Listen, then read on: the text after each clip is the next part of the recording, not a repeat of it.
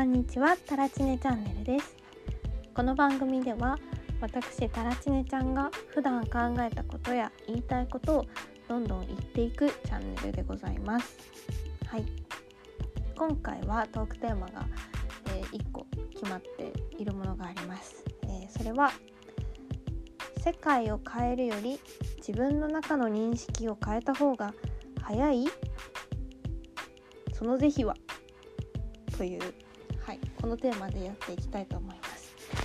えー、どういうことかというと他人を変えるのと自分が変わるのどっちが、ま楽なのかっていう、ね、そういう話です。はい、皆さんはどう思いますか、まあ、別にその2つに分けてね 2個を対立させてどっちがいい悪いっていうその2個対立なんてね全人体的なことを推奨するわけじゃないんですけれどもまあどっちもミックスしててケースバイケースなのは分かってるんですけどちょっとそれぞれの考え方の是非を考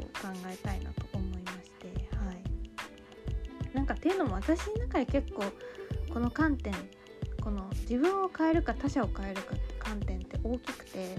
他者を変えようとした時期と自分の中の認識を変えようとした時期で構分かれるな自分の人生こうなんだろうなこうチャプター変わるなっていうのを思ったのでちょっと今日はこのテーマで話していきたいと思います。はい、なんか私高校生の時に自分の認識が世界を作ってるんだってことに気づいたんですよ。なんかなんかひらめいたんですね。でその時からその出来事って別に何にも味がついてなくて出来事自体に。出来事をどう解釈するかで私っていうのが世界を認識してるんだってなんかすごいなんか気づいた時があってやっぱ気づいたことは私実践するタイプなのでなんかこうちょっとこうなんかわがまますぎてこの子どうなの？みたいなことをななタイプのね子がいたりした時にいやでもこれはこれでアニメのキャラクターだったらいい味出してるよなみたいな。なんか そういう風になんか勝手に解釈を加えることによってなんか嫌いな人がゼロになったんですよね。苦手だなみたいな人もゼロになったんですよ。なんかそっていうの目的をね最初に嫌いな人を作らない方がストレスが結局ないっていうのを思って嫌いな人を作らないにしようって目的を先に立ててなんかちょっとんって思う人がいてもそれに対してなんか自分の認識を変えてったんですよね。でそうしたら嫌いな人ゼロになったとかあとなんか私中学校ぐらいまではネガティブな人間だと思ってたんですよ自分が。ネガティブで割と内向的っていうかなんか限られた人とだけ密に関わるタイプって思ってたけどかでも自分の社会性試してみたいなって 高校生になって思ったんであえてなんかその自分はいろんな人と関わることができるんだっていう風に思い込んで関わろうっていう風にあのいろんな人と関わりに行くようになってなんかいつの間にかポジティブになってたみたいな。なんかそのなんだろうな。自分のなんか認識を操作することでその自分が見えてる世界も変わるし自分の置かれてる環境とかも変わるなみたいなの高校生の時に実感してたんですね。でなんか私文学とか結構芸術に関するようなことが、まあ、昔から好きだったからなんかこう社会的にダメとされてることも文学の世界では OK だったりするというかなんか一人の人間を掘り下げるといろんな側面が見えるからなんかその小説って一人の人間を掘り下げていくことが多いからなんかどんな人も肯定されるんだなっていうふうに思ってだからそのなんだろう社会的な善悪ではなくて私の中でおもろいかどうかでなんか全てのものを認識していたのが私の高校時代と大学時代で別に善人だろうが悪人だろうか私にとって面白いか面白くないかみたいななんかそういう自分の中の独自認識みたいなのでなんか動いてた時期があるんですね。なんかそのだからそれの裏返しでなんか世界なんて変えたってしかないないし自分が面白く世の中を見られればそれでいいって思ってたんですね。なんか政治とか経済とか本当興味がなくて なんか特に政治政治に興味なさすぎてやばかったんですけどこう高生からなんか大学23年まではなんか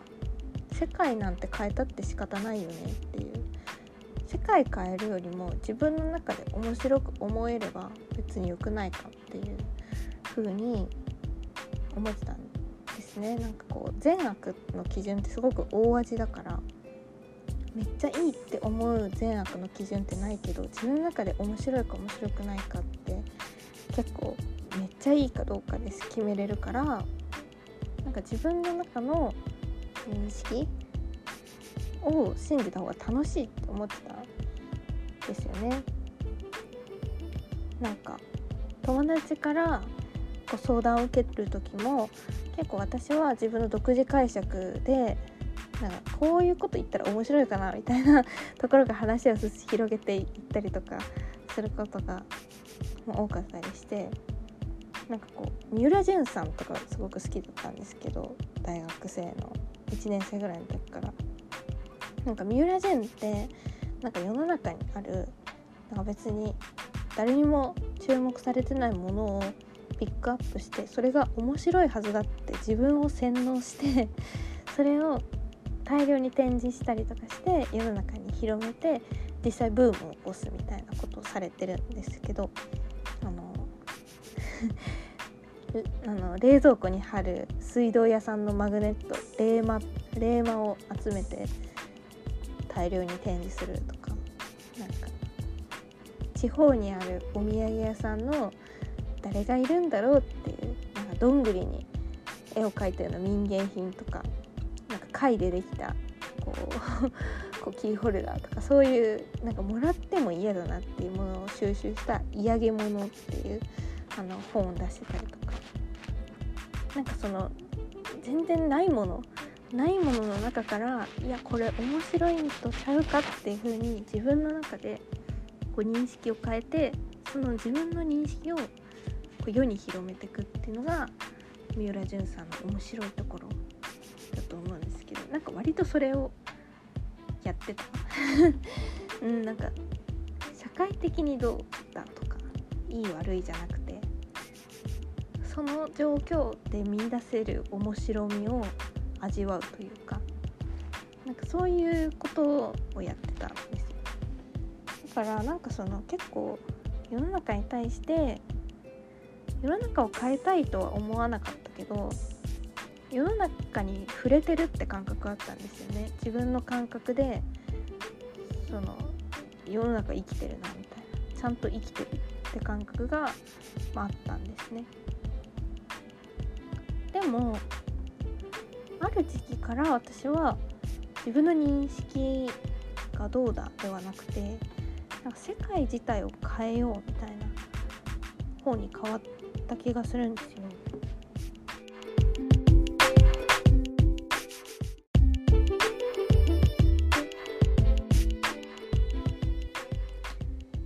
私が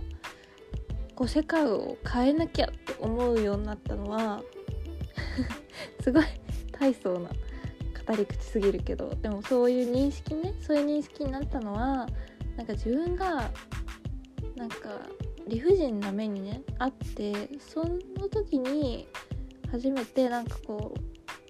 あおかしいことにはおかしいってちゃんと言わなきゃって思ったことがあったんですよ大学34年の時に。何があったかっていうとなんかそのまあぼかして言いますけどなんか私が一時期地下アイドルを一瞬やってた時があってその時に、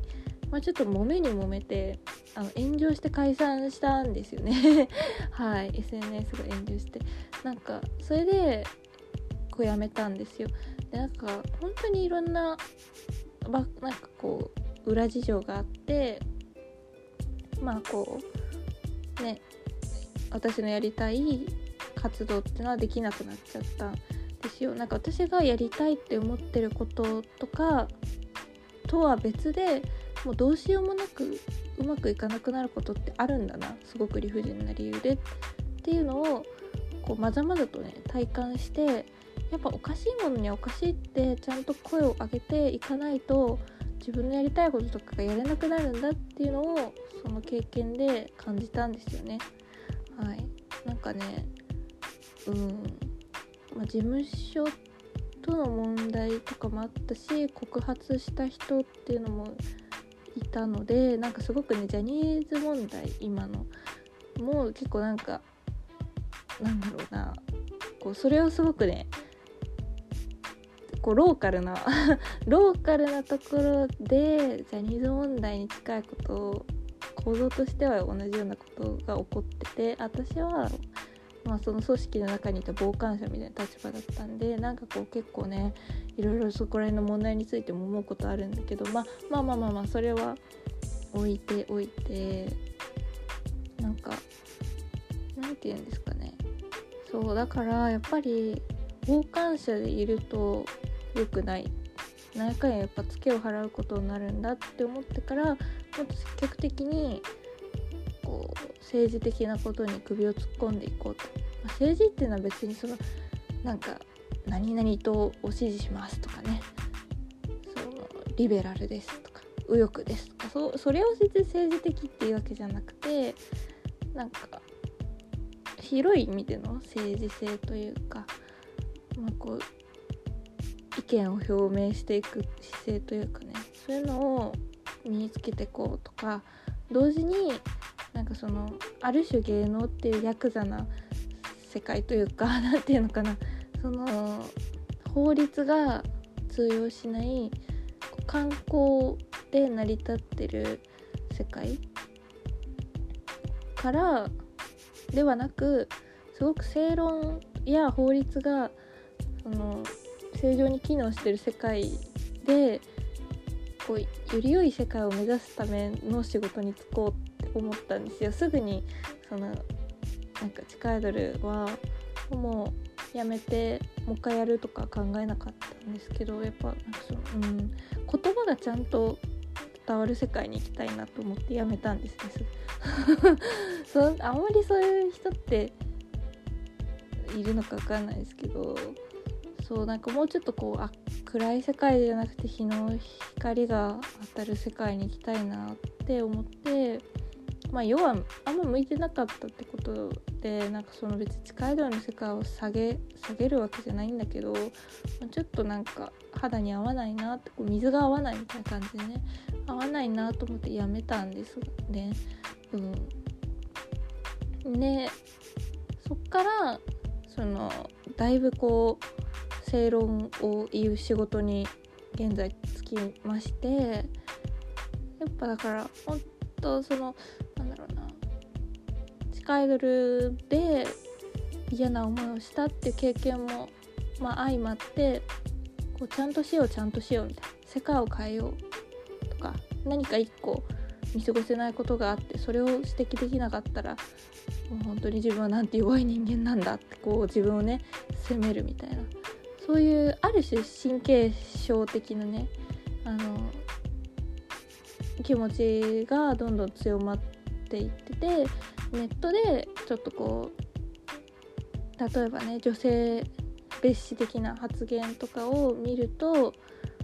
すごくこうカッとねカッっていう風になっておかしいだろおかしいだろっていう風になったりとかまあっていうのがまあリアルでもだしインターネット見ててもこう強く自分の中に出てたなって思うんですねここここ12年間くらい。うん、でなんかその最初に言ったね自分の中の認識が全てで世の中の善悪とかいいよっていう昔の自分と今のやっぱり世の中を良くして変えていかなくちゃいけないってある種脅迫観念的に思ってる自分っていうのの両方から今ちょっとこう一歩引いてみてるというかなんかこう世界を変えなきゃ的な意識は一旦ちょっとまあ行くところまで行ったのかな自分の中でっていうのをあの今感じております。はいなんかでもこれをね突き詰めすぎるとやっぱなんかね他者に不寛容になるかなとかあとなんかこううんなんかこうね質問を攻撃として捉えるみたいなそういうこう極端なところまでいっちゃいそうな気がしたんですよ。例え例えばねなんかなんだろうなコミュニケーションをとってる中でうん。こう。まあ難しい問題であるんだけど見た目がね外国籍な感じの方がいてその人とすごく長く付き合ってく長くというか関わっていく中で例えばどこのそのルーツがあるんですか？どこにどこの国にルーツがあったりするんですか？とかって聞くことを聞くこととかあとはまるまるタラチネさんは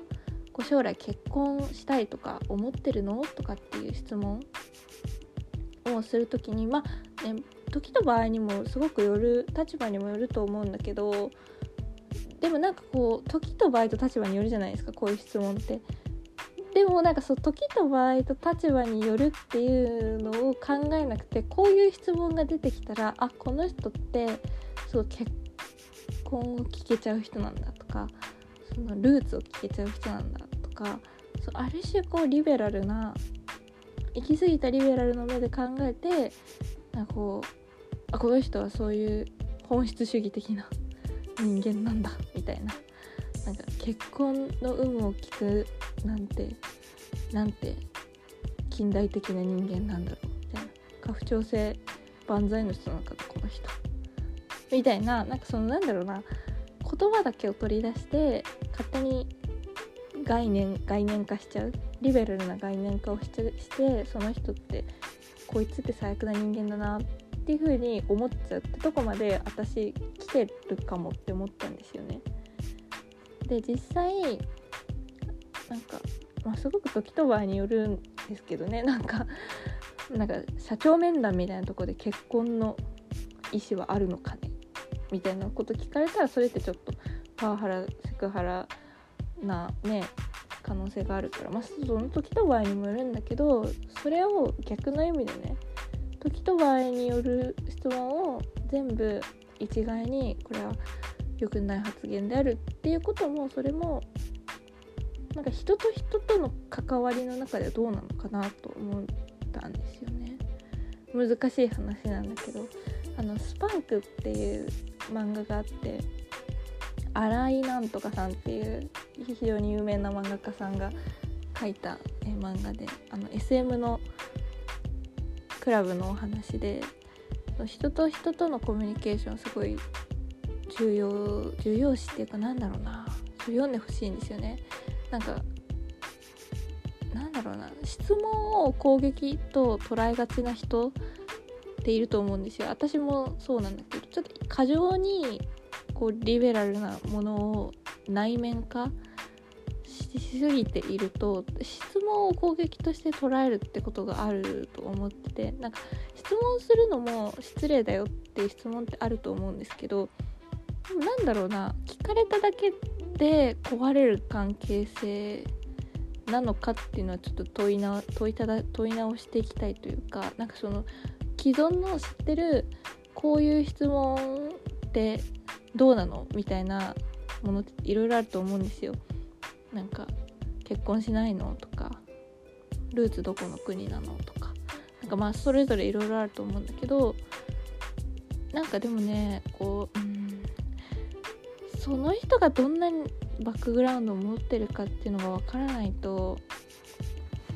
なんかこうこの質問は人にしちゃいけないんだとかってあんまり人ってやっぱ気づけなかったりすると思うから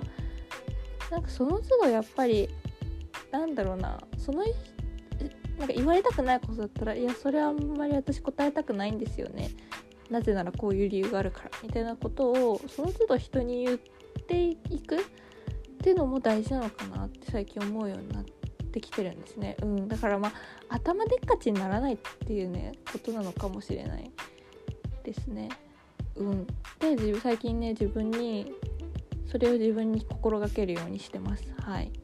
だからなんかこう聞いてる人がなんか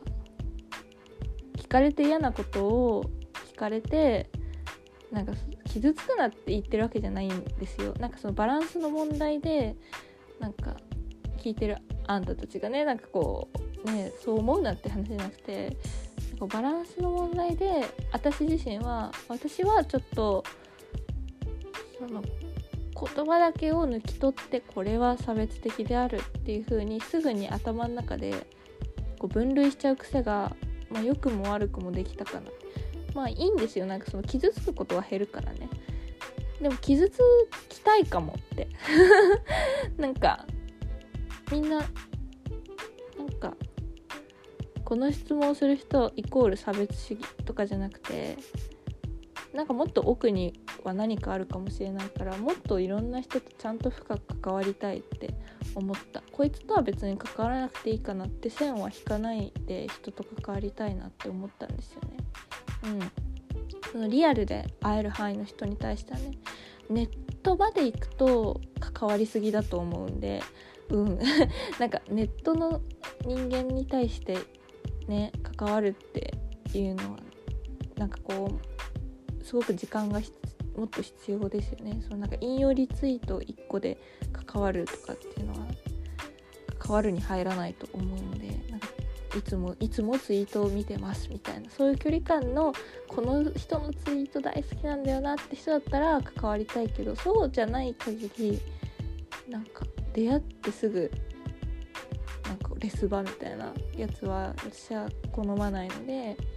ま、とにかくねちょっともっともっと人間同士のコミュニケーション取りたいなってなんかこういろんな極端な2つの立場をねその経験して完全なる自己完結と他者へ働きかけるぞという意識のその2つをこの数年でやっててなんかちょっと一周したかなって思ってます。イエイ。イエイ。はい。でね 私のね昨日贈り物が私に届いたんですけれどもあのしおりなんですけどねしおりに書いてある言葉がね読みますね。どう生きる？偏らずこだわらず空の心で。どう生きる偏らずこだわらず空の心で。とね書いてあるあのしおりをねいただいたんですね。はいそうなんですよ、うん、偏らずこだわらず空の心で生きることが大事なんですね。だから私が今今日話したようなことっていうのはあのこだわりすぎなの。考えどう考えてるかってことに自分はこだわりすぎだし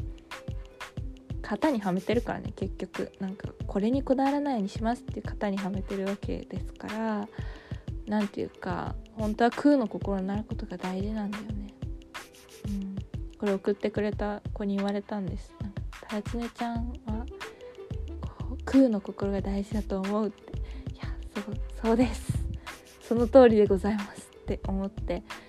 空をね大事にしたいんです。だからうん。そうそれもそうそれもあってのこのなんかちょっと一歩引いてみるっていうところであるんですよね。はい、だからなんかね嫌なことがあったらやっぱこうちょっと自分なんか社会を変えなきゃっていうのも大事なんだけど自分の心を守るためには自分の認識をちょっと面白くするってね自分の面白で夜を乗り越えるってねゆっきゅうも言ってましたけどもそう自分の面白をちょっともうちょっとね入れてもいいのかな別にそれで社会に対して申し訳なく思う必要ってないのかなって思って。ややばすぎる。やばい。すごいよね。社会に対して申し訳なく思ったんだ私。すごいヒーローすぎる。ヒロインすぎる。ヒロイン？ヒーロー。ヒーローと同じ意味ですか？ヒロイン。ヒーローって男性ですか？ちょっと気になっちゃったけど。まあいいや。うんとなんか三浦淳がね嫌なことがあったらプレイだと思えばいいって言ってたんですよ。私すごいそれ好きで例えば社会人の嫌な何かを経験したらあ社会人プレイだみたいな。なんかちょっとこの空の心だと思うんですよ。これの一歩引いてこう無情を感じるっていうかね。なんか社会人をやってる自分っていうのがすごいなんか蝶々が見てる夢みたいななんか錯覚にもなるというかねそのなんか社会人プレイだって思うことで社会人の自分がなんかスポンって抜けるその抜けた自分を遠くから見てる感じになるから面白いですよね。なんか創作活動してなんかアイディアが浮かばないとかなったらあ生みの苦しみプレイだみたいな創作者プレイだとかなんかいろいろあるじゃないですか。なんかあ理不尽プレイだ怒られプレイだみたいな。プレイだって思うことでちょっとこう認識が面白くなるし実際そうですよね。実際プレイでしかない全ては結局選んでやってるわけだしさ社会人とかも。嫌ならやらなきゃいいんだからさ。ねひろゆきじゃひろゆきじゃないですけどまあ結局なんやかんややってるってことはプレイって思っていいってことだと思うんでなんかそれでねちょっと空の心を得得するというかねあ実はこの私の人生この今やってることだって胡蝶が見てる夢なのかなプレイにしかプレイに過ぎないんだなって思うのっていいなって今日ね朝仕事に行く時に思いましたね。はい。まあ、くしくもプレイということであの先ほど紹介した新井秀樹かな？ちょっと私目が悪くて本棚の字が読めないんだけど